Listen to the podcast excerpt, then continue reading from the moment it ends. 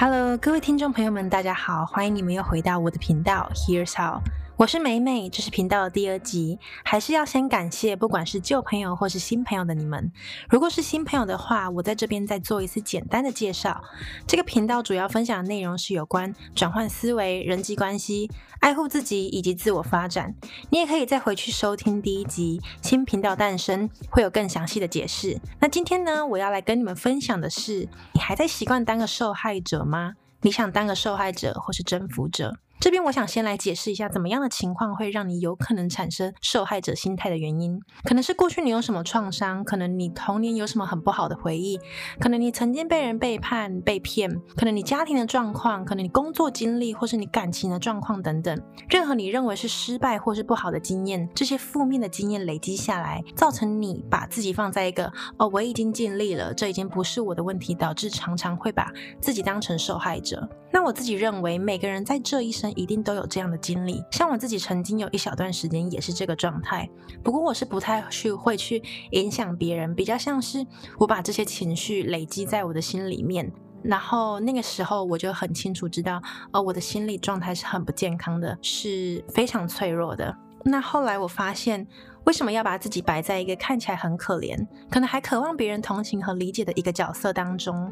然后要是得不到这些你期待的安慰，又会加倍的增加你的愤怒及失望。但是如果一直把自己放在受害者的角色呢？你也真的还看不见有什么办法解决你现阶段的问题，因为这时候你的大脑是拒绝接受任何资源来帮助你的，你只是不断的想着为什么这世界对我这么不公平，为什么全世界都要针对你啊？为什么别人不能理解？为什么是我？为什么接二连三这些不好事情都是发生在你身上的？但事实上呢，每一件事的好与坏都是你自己给的定义，等于是一件事情的发生所带来的情绪是你可以自己决定的。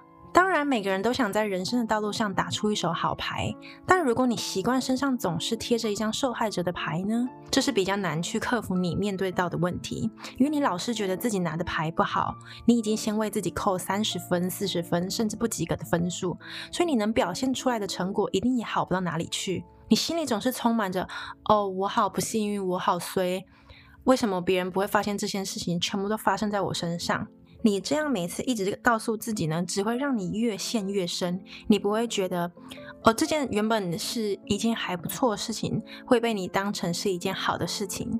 或是我们很常听到有人会说，为什么我总是没有办法减肥成功？为什么我已经减肥了三四年，但一但一直都没有起色？那为什么我还待在一间我自己不喜欢的公司，从早到晚卖命着，但是却没有升迁的机会？为什么我的家人都不能跟我好好相处？每次讲不到三三四句话就开始要争吵的感觉，回家也不能好好休息。嗯，为什么我会一直不断的遇到渣男，感情路这么的不顺遂？你听出来了吗？常常把受害者的角色摆在自己前面的人，总是问为什么？出发点总是其他人，或是觉得哦，我的经历、我的家庭、我我的个性就是这样，所以我没有办法，我我不能，我没有资格拥有这些我想要的。但你要知道的是，就算你有不好的过去，不代表不能创造好的未来。就算你上一段感情是以一个不好的方式收尾，那也不代表你下一段感情也是如此。不好的过去也不是给你借口，使你往后退或是停止往前。我们何不试着把这些问题换个角度思考？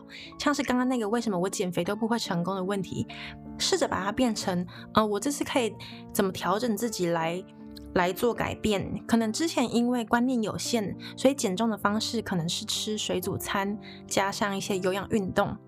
那这是你可以改成嗯、重训啊，然后记录自己的饮食，但不一定能只能吃水煮餐。或许在你心理层面会比较开心跟比较放松一点，因为至少你不会只认为嗯、我减肥就一定要吃水煮餐这样子。你越精进自己的观念，那你就。可以越了解更多在这方面的资讯，那或许你就不会这么的局限自己。还有像是刚刚那个，如果你不喜欢你现任的工作，那你是不是应该要需要做什么调整啊？你应该开始找其他工作呢？或是回家看一下身上有多少储蓄，或许我能先离职，省吃俭用一点，重新找一份自己想要的工作等等。就是试着去找出问题跟解决它，而不是一直抱怨，然后 OK 一直做一样的事情，那就是会是一样的结果。你发现跟刚刚不一样的地方了吗？转换之后的问句着重在问自己要怎么做，如何做，就像玩游戏破关卡一样。在游戏里面，难免你会卡关，你会失败好几次，但你会上网找方法、找秘诀，你会问你成功破关的朋友该怎么顺利破关吧。不是所有不好的情况都是完全没没办法被解决的，当然有可能一开始我们没有办法察觉、发现或是去改善，但至少我们能从一些小小的行为来做改变。我知道这是需要时间去进步、去练习。不过，如果你就选择永远当一位受害者，不会让你往前进，因为所有的人事物的进行都不如你所想，因为你是被动式的去期待这些事情都该在你的想象中发展。不要让这个状态的你主宰你的生活。练习当一位征服者，克服你所有遇到的困难，而不是一直陷在一个我就是很可怜的状态，寻求大家的帮助。当然，大家会帮助你。不过，你如果一直让自己变成一个被害者角色，那久而久之，这些人会很疲乏去帮助你，因为你自己也不努力的想要试着摆脱这样的角色。所以付诸行动是一个重点，你要有所作为，才有机会给拿下在游戏最后高高挂在杆子上的红旗啊！所以今天的重点要来跟你们分享几点，如何避免自己一直处在受害者的角色。第一点的话，我想跟你们分享的是，不要徘徊在过去。改变现在你不喜欢的状态，这就是我刚刚前面所说的。嗯，不要就你如果不喜欢就起身改变。徘徊在过去经历所承受的不愉快，对我来讲，OK，那可能是短暂的过程，但你不能一直让自己陷在这个。这个情绪，这个泥淖里面，你跌倒了，你心里一直想着我好痛好痛，但是你却不起身找药擦，你不找方法，那伤口就是不会在你挥霍的时间中愈合，因为你不能改变别人的行为，你也不能改变事物的本身，因为这些事情就是已经发生了，已经过去了。那你为什么不要从现在开始改变你自己，来达到你期望的？而且你的改变也不是为了别人，而是为了更喜欢自己现在的状态。第二点的话是不要去责骂别人。人或是习惯抱怨，学会负起责任，这是什么意思呢？就像有人说，小时候当你跌倒时，大人会过去跟你说：“哦，地板坏坏啊，椅子坏坏啊，嗯，都是别人的错啊。”对，在那一刹那可能会短暂舒缓你的情绪，但长期都是以这种责怪别人的方式来看待事情，你的心理状态也会每况愈下。你永远都觉得事情总是不如你意，因为我已经做得很好了，我已经做得完美，这些都不是我的问题。自己却没有给自己空间思考这些问题，是不是也有自己该检讨的地方？我觉得这是呃非常多人会有的一个问题是，当下可能会觉得自己已经尽力了，自己已经做到该做的了，但是其实我觉得在这个时候，你是更应该去接受一些旁人的角度来给你的意见，因为你自己不会发现。这些你觉得是正确的事情，或许你真的有一些小的地方需要去改进的。举个例子好了，男女朋友在在一起的时候，分手后可能有一方觉得，哦，我已经付出这么多，你为什么还不爱我？为什么你还不能理解我？然后就会把自己放在一个你受委屈了，你已经付出这么多了，为什么我却只得到这样的回报？就是你要很确定知道这根本的原因。或许他不需要这些爱啊，或许他不喜欢你这样的方式对待他。就是你虽然付出了，可是不是他想要的，那就是没有 match 到。所以我觉得最重要的是，嗯，你们还是要知道这问题的根本，而不是一昧的现在我已经付出这这么多了。为什么你不能理解我？那第三点的话是，如果这个状态严重影响你的生活，那我的建议是找专家，找心理辅导师。对我来说，找心理辅导师并不是一件坏事，也不是好像你脑子真的有问题，你你好像有你好像有什么精神病一样。这对我来讲，反而是一个可以平衡你的生活，可以让自己身心灵成长的一个好方法。我们可能会想说，那我找朋友诉说就好啦，那我找我亲密的人，我找我男朋友、女朋友说就好了。朋友、情人依然是你重要的伙伴，没有错。不过，就因为是你重要的伙伴，你可能已经先预期，希望从你这些朋友口中听到你想听的话，或他们只是你一个抒发情绪的管道之一而已，问题却没有解决。所以，寻找专业的心理辅导师是能客观的给你建议及领导你说出你心里面真正的想法。他也能非常客观的，因为他都不认识你的朋友，他也能非常客观的以一个专业的角度给你建议，去让你改善这个状况。这时的你虽然看起来很脆弱，不过同时你也真心接受自己脆弱的一面。